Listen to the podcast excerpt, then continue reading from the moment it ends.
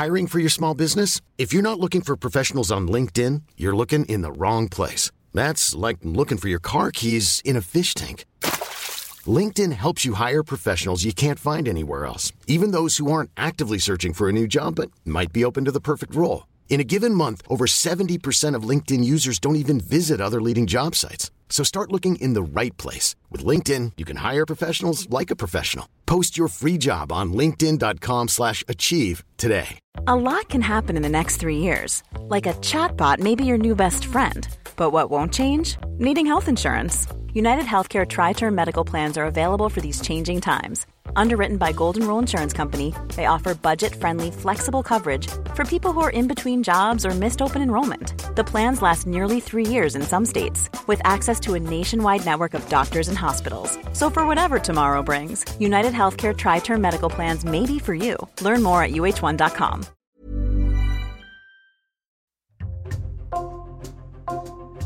Bonjour, c'est Jules Lavie pour Code Source, le podcast d'actualité du Parisien.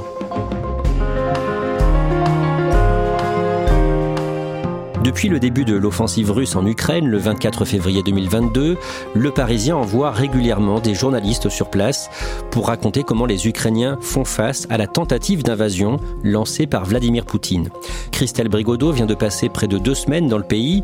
Elle est actuellement à Kiev, la capitale. Avant de rentrer à Paris, elle nous raconte aujourd'hui dans Code Source ce qu'elle a vu en Ukraine, notamment dans la région de Zaporizhia, touchée par des inondations suite à la destruction d'un barrage le 6 juin.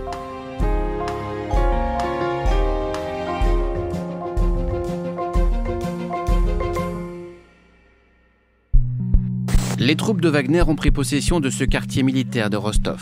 Un peu plus tôt, les membres de cette milice privée forte de 25 000 hommes, selon son chef Evgeny Prigogine, se sont déployés dans toute la ville. Christelle Brigodeau, vous étiez à Zaporizhia quand le samedi 24 juin, le chef de la milice Wagner, Yevgeny Prigogine, a défié Vladimir Poutine. Vous allez nous raconter plus tard dans ce podcast comment les Ukrainiens ont vécu ces événements. Mais d'abord d'un mot, est-ce que Prigogine est un visage connu aujourd'hui en Ukraine? Il est très connu parce qu'il est le chef euh, d'une milice qui se bat euh, dans l'est de l'Ukraine, euh, dans la ville tristement célèbre de Bakhmut depuis des mois.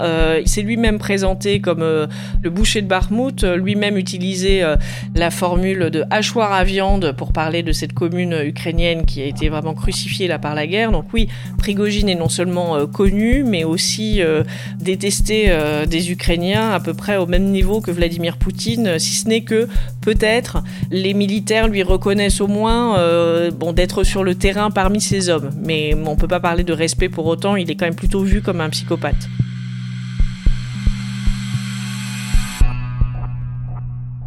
On va y revenir à la fin de cet épisode de Code Source. Christelle Brigodeau, vous êtes actuellement à Kiev. Vous rentrez de 13 jours de reportage à travers le pays.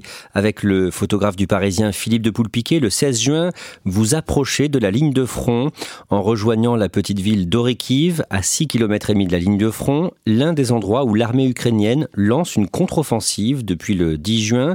D'abord, expliquez-nous la situation dans cette région. On est dans une région donc au sud de l'Ukraine. C'est un endroit euh, absolument stratégique pour la contre-offensive parce qu'il s'agit pour les Ukrainiens de reprendre à la fois la ville euh, connue maintenant de Mariupol, qui est en fait la seule grande ville euh, détenue actuellement par les Russes, et aussi une autre ville un petit peu plus à l'ouest qui s'appelle Melitopol, qui est plus modeste mais qui est un carrefour décisif pour ensuite rejoindre la Crimée, qui est la région que la Russie ne veut pas perdre puisqu'elle l'a annexé euh, depuis 2014. Donc euh, c'est une région euh, stratégique, tout le monde attend qu'il se passe quelque chose et à partir de début juin, l'Ukraine lance effectivement les prémices en fait d'une contre-offensive qui à ce jour n'a pas réellement débuté dans sa phase la plus importante, mais elle fait des attaques sur trois endroits en particulier, dont la région au sud de Zaporizhia. À Orikiv, vous rencontrez un Ukrainien très croyant, un chrétien évangélique, un baptiste qui est devenu aumônier. Oleg aide ses concitoyens en faisant des tournées pour livrer en camionnette des vivres. C'est un homme très discret. On le rencontre dans la salle de, prière, enfin où, toute l'équipe fait son petit briefing quotidien du matin en chantant des chansons, en faisant des prières et en racontant les événements, soit à venir de la journée ou le bilan des actions passées. Et Oleg sort pas tellement du rang, mais ensuite, quand on va partir avec lui, il va nous raconter un peu plus longuement sa vie et on découvre qu'en fait, il a eu plusieurs vies. il a été un criminel, il a été pendant 13 ans en prison dans la région de Donetsk pour avoir euh, tué un homme euh, à coup de poing. Et en fait, en prison, il a fait sa rédemption, euh, il a découvert Dieu. Il part, comme les autres membres de sa congrégation d'aumôniers, tous les jours le long de la ligne de front en camionnette pour livrer des vivres, des médicaments, des choses utiles à la fois pour les civils et pour les militaires qui sont sur cette ligne de front et qui peuvent faire appel au service de cette association pour avoir ce dont ils ont besoin. Ça peut être une batterie pour une voiture, voire une voiture tout entière. Ils sont un peu les livreurs du front en apportant euh, voilà, à la population et aux soldats euh, ce dont ils ont besoin. Vous suivez la tournée d'Oleg qui est avec un autre aumônier, Alex, et pendant cette tournée, vous parlez avec euh, une habitante d'Orikiv âgée d'une cinquantaine d'années qui est très émue quand elle voit les deux hommes lui donner des provisions. Oui, en fait, euh, elle est un peu la représentante euh, des habitants du village d'Orikiv, donc c'est elle qui est la, correspondante de l'association sur place et qui reçoit les, les livraisons pour ensuite les distribuer à ses concitoyens. Et elle est effectivement très émue, elle m'explique en pleurant que en fait, le fait de voir une bonne nouvelle arriver, parce qu'ils transportent euh, tout un tas de vivres, des, pâtes, de l'huile, tout ce dont les gens ont besoin, cette bonne nouvelle lui rappelle quelque part toutes les mauvaises nouvelles qui s'accumulent autour d'elle. Elle est dans un, moment de, tension euh, important parce que la contre-offensive commence, euh, est tout près du front, donc pour les gens c'est un énorme espoir de se dire que cette ligne de front qui les fait tant souffrir va enfin reculer, et en même temps pour elle c'est un paradoxe parce que parmi ceux qui se battent pour cette contre-offensive, il y a son fils qui a été mobilisé récemment. évidemment, elle a très peur euh, qu'il meure dans cette guerre.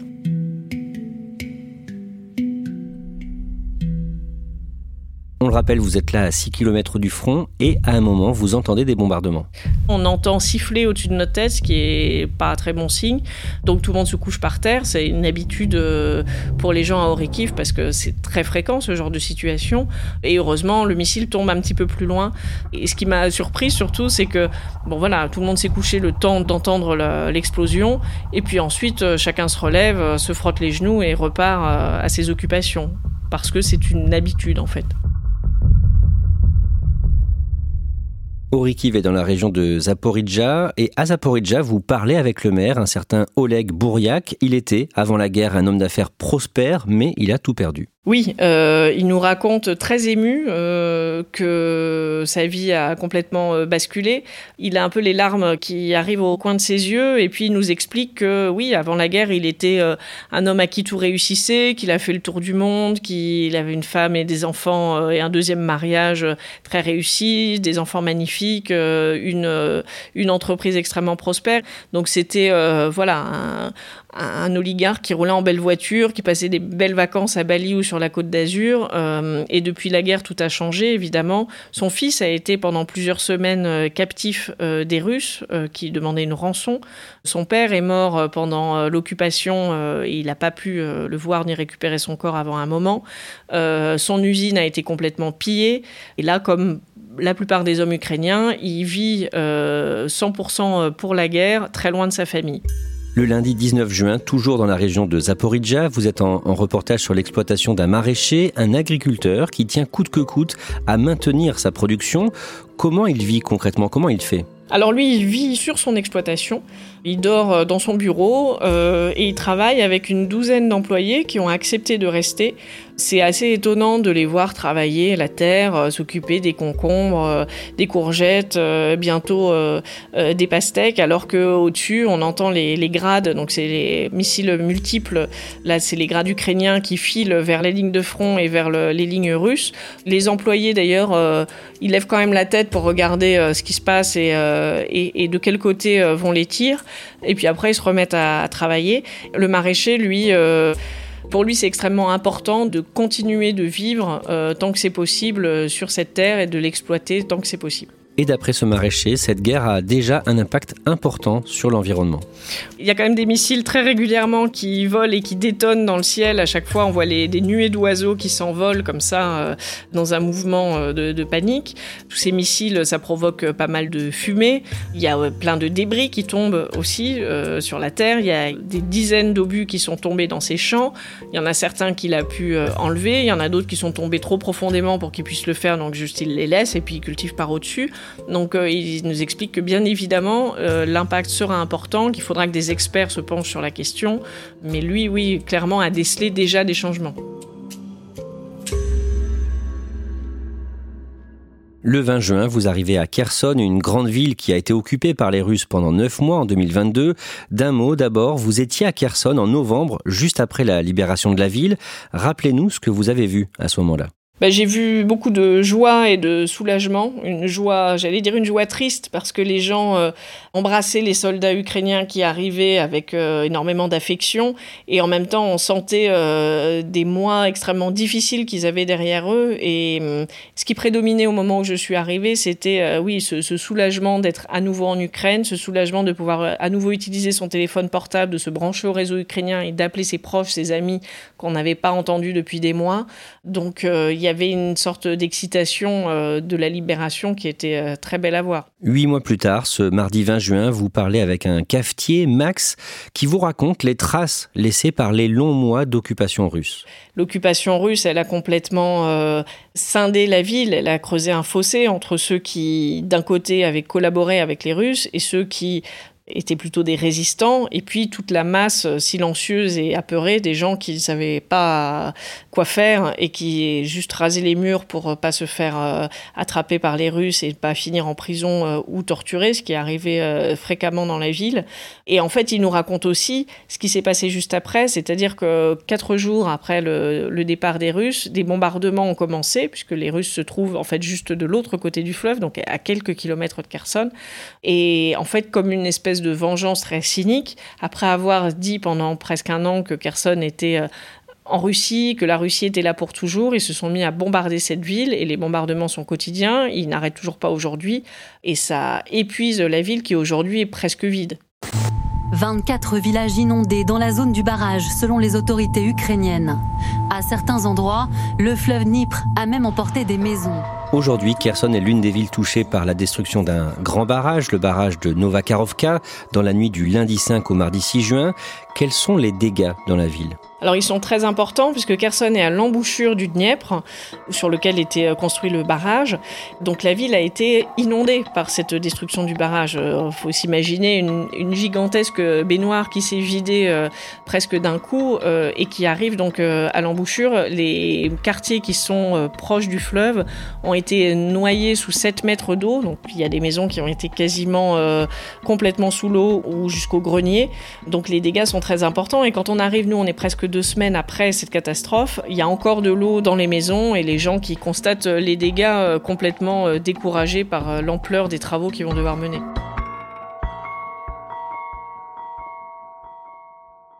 Une habitante de Kherson dont la maison a été inondée vous montre la boue à l'intérieur. Oui, elle s'appelle Oksana et alors elle est complètement furieuse. Elle a une brouette pleine de boue euh, entre les mains. Elle la pose et elle, nous crie littéralement Venez voir ce que fait le monde russe ici. Le monde russe, c'est une expression qui est souvent utilisée pour parler d'une sorte de civilisation russe.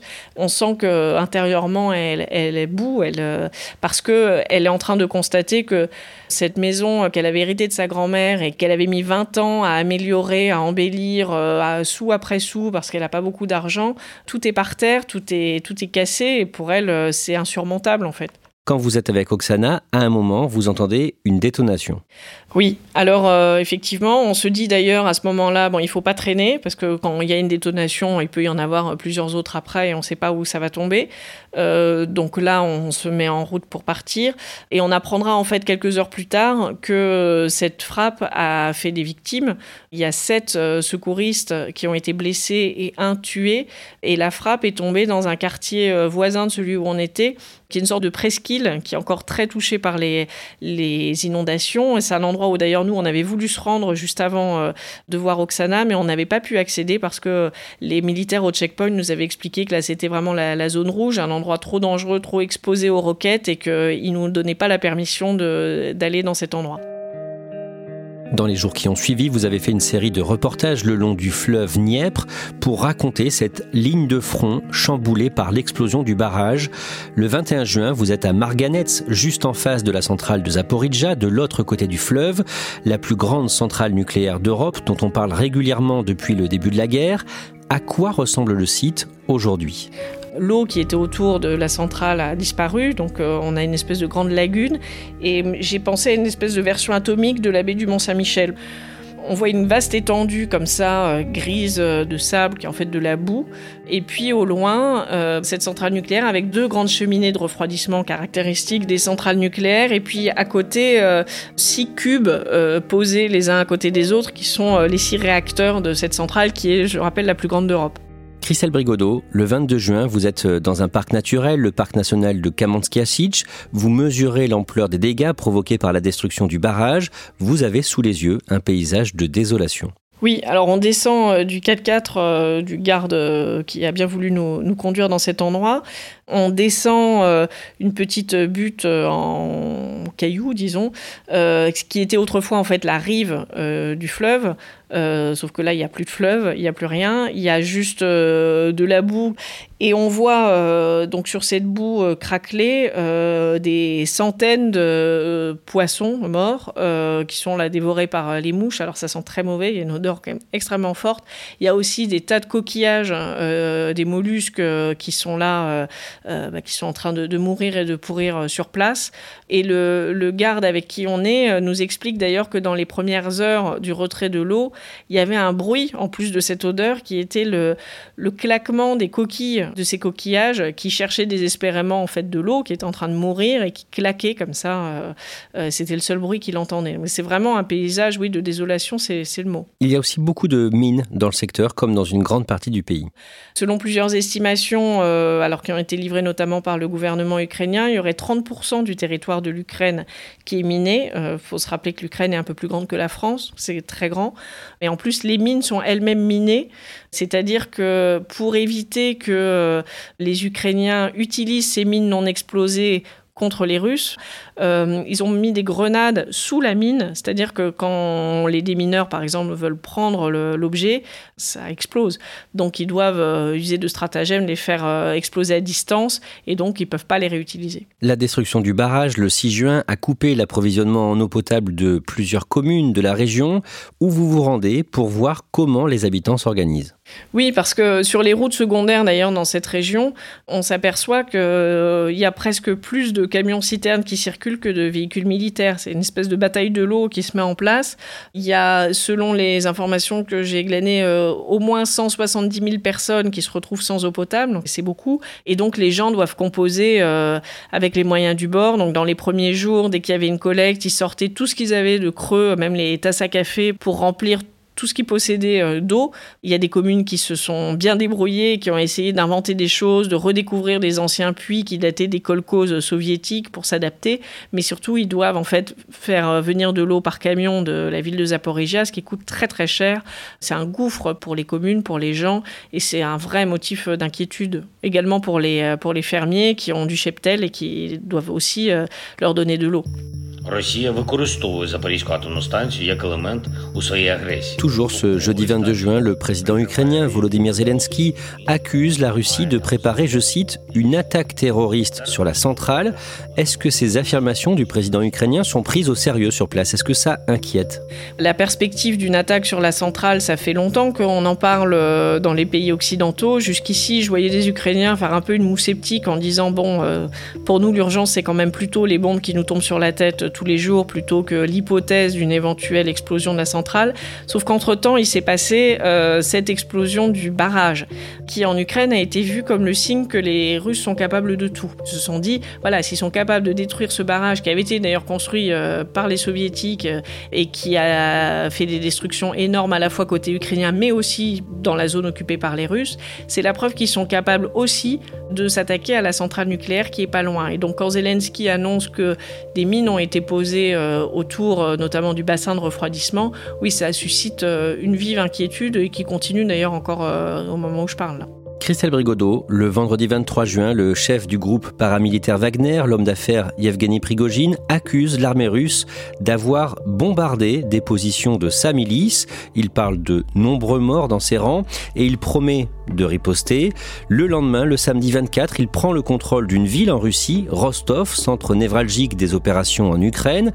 Racontez-nous comment les Ukrainiens vivent ces événements au départ. Il se trouve que j'ai croisé un ami fixeur, donc c'est-à-dire quelqu'un qui travaille euh, avec les journalistes, euh, notamment à la traduction, qui euh, m'a regardé avec un grand sourire et a fait mine de manger du pop-corn, ce qui est d'ailleurs quelque chose que les Ukrainiens ont beaucoup mimé et, joué dans les, dans les heures suivantes. Le message c'était de dire bah, on est bien content, on est au spectacle, on regarde les Russes se déchirer entre eux. Pour nous, c'est voilà, c'est tout bénef. Ils font le travail à notre place euh, s'ils se mettent à s'entretuer. Evgeny Prigogine dit vouloir monter sur Moscou. À un moment, ces hommes sont à 400 km de la capitale russe. La milice Wagner, sous l'égide de son chef Yevgeny Prigogine, marche vers Moscou dans l'optique peut-être de le renverser. Finalement, en fin de journée, le chef de la milice Wagner ordonne le repli de ces hommes suite à un accord passé avec le Kremlin pour, dit-il, éviter un bain de sang. Cet accord prévoit l'exil de Prigogine en Biélorussie. Christelle, comment les Ukrainiens avec qui euh, vous parlez analysent cette volte-face? Beaucoup pensent à soit une mise en scène, un coup monté. Enfin, ils croient pas vraiment à ce qu'ils voient. Euh, ils pensent qu'il y a peut-être euh, voilà un marionnettiste caché qui tire les ficelles. Donc, ils sont assez euh, sceptiques. Ils sont pas spécialement déçus parce qu'ils attendaient rien de, de quelqu'un comme Prigogine ni, ni, de Poutine. Les plus inquiets peut-être se disent que le fait que la milice Wagner soit en Biélorussie, ça pourrait plus tard signifier que un front s'ouvrirait en Biélorussie si Wagner se reconstitue, décide d'attaquer par le nord à la frontière entre l'Ukraine et la Biélorussie, ça peut être un danger. Donc voilà, ils évaluent les hypothèses, mais avec pas mal de scepticisme, oui. Christelle Brigodeau, vous avez aussi rencontré le dimanche 25 juin un couple de Russes, des opposants russes exilés à Kiev depuis 2014, depuis l'annexion de la Crimée par la Russie. Est-ce que pour eux, ces événements vont forcément fragiliser Vladimir Poutine? Oui, clairement, euh, il m'explique que pour la première fois en 25 ans, euh, Vladimir Poutine a montré qu'il avait peur et il l'a montré à la télévision euh, devant toute la Russie. Donc pour eux, c'est un événement important, cette attitude de Vladimir Poutine. elle, elle s'appelle Irina Berlan, c'est une intellectuelle professeure qui était opposante à Poutine en Russie. et lui s'appelle Anatoly Aroutine, il est philosophe. Et tous les deux suivent de façon assez passionnée ce qui se passe euh, en Russie, non, euh, ils sont pas assez partagés sur les conséquences euh, concrètes de cet épisode, mais d'un point de vue politique, ils pensent que c'est important parce que ils, pensent que ça montre la fragilité finalement de, la Russie, aussi la perspective d'une guerre civile qui, selon eux, est pas si éloignée que ça, et, et pour eux, la guerre civile, c'est un peu le destin de la Russie. Ils se disent qu'elle arrivera probablement de manière certaine, mais la question c'est quand. Christelle Brigodeau, au cours de ce reportage, un samedi, vous avez travaillé sur les mariages, les mariages dont le nombre a fortement augmenté en Ukraine depuis le début de la guerre. À Zaporizhia, vous avez vu plusieurs couples se dire oui, notamment Alexander et Tatiana, qui ont tous les deux une quarantaine d'années. Tatiana euh, est originaire de Boucha, donc euh, au nord de Kiev, une ville euh, qui est le symbole peut-être des crimes de guerre depuis le début de cette guerre en Ukraine. Alexander, lui, vient d'Irpin, ville qui a également été extrêmement durement touchée au moment de la bataille de, Kiev. Les deux villes sont voisines et eux se connaissaient depuis longtemps, mais ils avaient chacun leur vie, leur conjoint.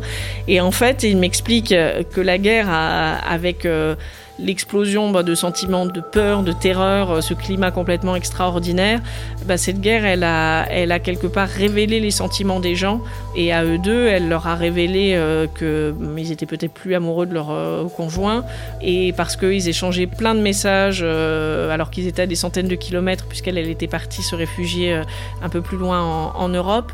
Mais ils ont réalisé à travers les, les messages qui s'envoyaient qu'en fait ils avaient envie d'être ensemble et donc elle est rentrée. Elle s'est installée tout de suite avec lui et en fait ça fait six mois qu'ils sont ensemble et là quand le jour où on les rencontre, ils se marient.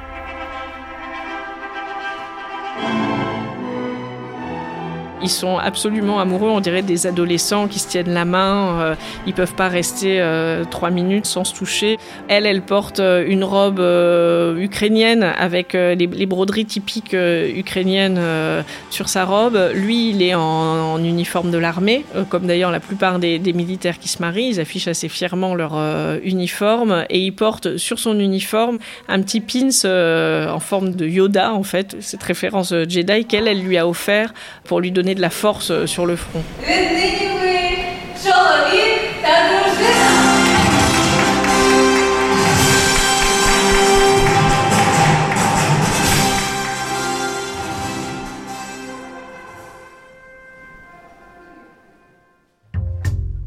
Merci Christelle Brigodeau. Je rappelle que vous nous parlez de Kiev en Ukraine.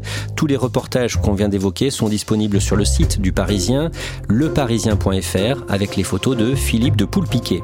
Code Source est le podcast quotidien du Parisien. Abonnez-vous sur une application audio pour nous retrouver facilement. Cet épisode a été produit par Raphaël Pueyo, Thibault Lambert et Julia Paré. Réalisation Julien Moncouquiole.